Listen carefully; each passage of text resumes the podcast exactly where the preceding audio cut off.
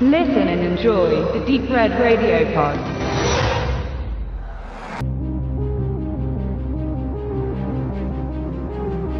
Als Sylvester Stallone mit The Expendables eine Klassenfahrt anstieß, deren Gruppenstärke im zweiten und dritten Teil noch erweitert wurde, fand die Idee der 80er Jahre Action einen tragischen Höhepunkt.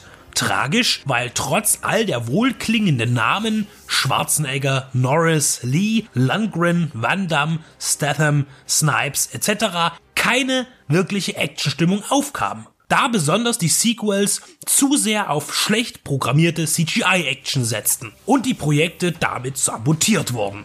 Eigentlich kann man einen Film mit diesem Cast gar nicht schlecht finden, aber Millennium Films gelang dieses Kunststück.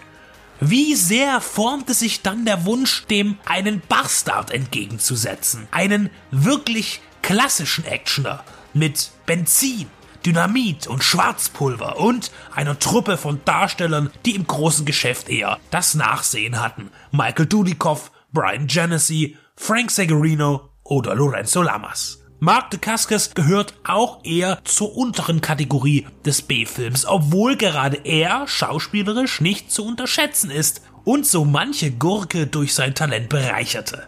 Nicht nur seine athletischen Argumente gaben selbst Werken wie American Samurai, Double Dragon oder The Base eine Relevanz. Und auch wenn er in A-Filmen auftrat, gehörte er nie richtig dazu. Mit Showdown in Manila präsentiert er seine erste Regiearbeit mit einem eigenen Ensemblefilm, der eindeutig zu den Expendables schielt, aber auch noch in ganz andere Richtungen. Eines sei am Anfang ganz klar festgelegt. Showdown in Manila ist kein Heilmittel von der lähmenden Krankheit der übercomputerisierten Tricktechnikpest, die das Genre immer mehr zugrunde richtet. Und er ist allgemein auch kein guter Film. Denn De Cascos Fähigkeiten in Bildern und Dialogen zu erzählen und sei der Plot noch so dünn, sind begrenzt. Aber dennoch muss man über dieses Projekt sprechen, denn das Spannende ist nicht die Story, sondern der Abspann. Dacascos selbst lässt sich sehr zeitig sterben bzw. ermorden. Sein Tod ist die Basis für alles, was kommt. Seine Frau heuert zwei Ex-Cops an, die sich als Privatschnüffler auf den Philippinen durchschlagen, um den Mörder zu finden, der auch einer der größten Gangster der Insel ist.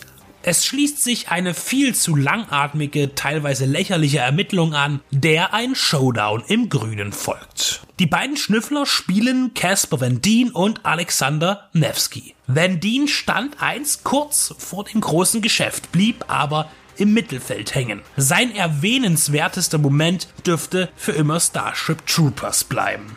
Nevsky hat in den letzten 18 Jahren in elf Filmen mitgewirkt und darf als Hauptdarsteller die gute, aber durchsetzungsstarke Seele verkörpern.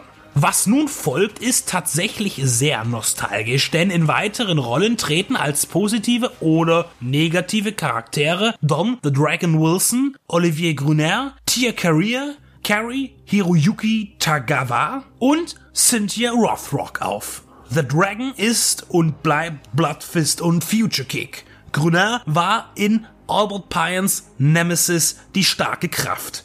Carrier ist auf ewig Wayne, Campbells Freundin und Riley Hunter. Tagawa, der finstere Quotenasiate und Rothrock, eine der trittsichersten Genredarstellerinnen einer vergangenen Epoche.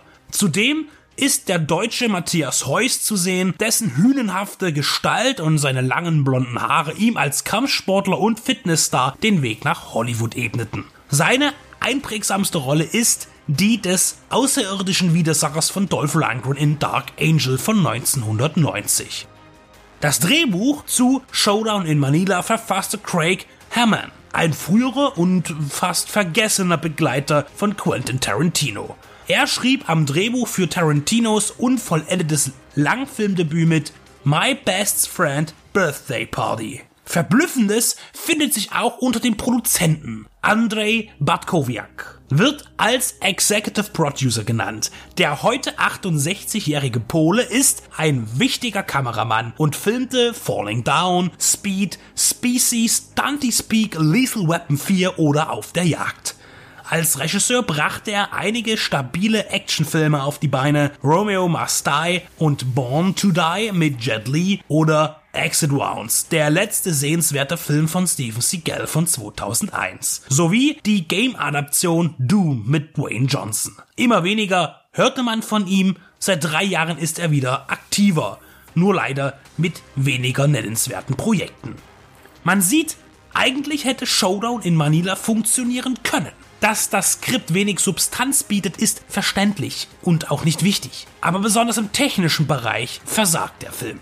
Die Kameraführung von Rudy Harbon ist zu steif. Zu wenig Zeit und auch Geld schien es für attraktive Einstellungen und Blickwinkel zu geben, um Übergänge zum Zwischenschneiden zu bekommen, damit die Action und die Bilder flüssiger laufen. Man spielt mit optischen Reizen, auf die der Genrekenner anspringt und mit denen er Bekanntes verbinden kann. Nur wenn der Fokus bei Nachaufnahmen auf Munitionskisten und Fässer mit feurigen Warnzeichen gelegt wird, erwartet man auch einen großen Knall. Der wird auch versucht, aber nicht erreicht. Man mixt Real- und CGI-Effekte mit einem mangelhaften Ergebnis. Es ist augenscheinlich mit Platzpatronen geschossen worden, was für die Physik einer Actionszene sehr wichtig ist. Aber man platzierte dennoch in der Postproduktion künstliche Mündungsfeuer. Echte Explosionen wurden dürftig am Computer nachbearbeitet. Alles, was lobenswert ist, reißt man sich selbst wieder ein. Als Second Unit Director war Sonny Sisson für die meisten Stunts verantwortlich. Ein Mann, der seine Karriere als Fight Choreographer und Stuntmember bei einigen Power Ranger Produktionen begann und dann unter anderem im Blockbuster-Geschäft tätig war. Auch er hat Erfahrung und weiß sicher, was zu tun ist, wie auch die anderen Beteiligten. Womit lässt sich die beklagenswerte Qualität nun erklären? Ist es wirklich nur das wenige zur Verfügung stehende Geld? Natürlich gibt es hier keine großen Schauspieler. Es sind eben Darsteller. Einzig Casper Van Dien wirkt sicher in seiner Performance und auch das Drehbuch bemüht sich um Auflockerung durch freiwilligen, aber auch unfreiwilligen Humor und Buddy-Movie-Elemente. Aber beweist dieser Film nicht, dass alle Menschen, die hier an Positionen arbeiteten, die sie sonst bei aufwendigeren Werken anderen überlassen müssen, dass sie wirklich nicht imstande sind, ein allumfassend gutes Ergebnis zu erzielen? Showdown in Manila ist keine Sternstunde des Actionfilms. Und man muss ihn auch nicht sehen, aber den Abspann sollte man lesen. Immerhin.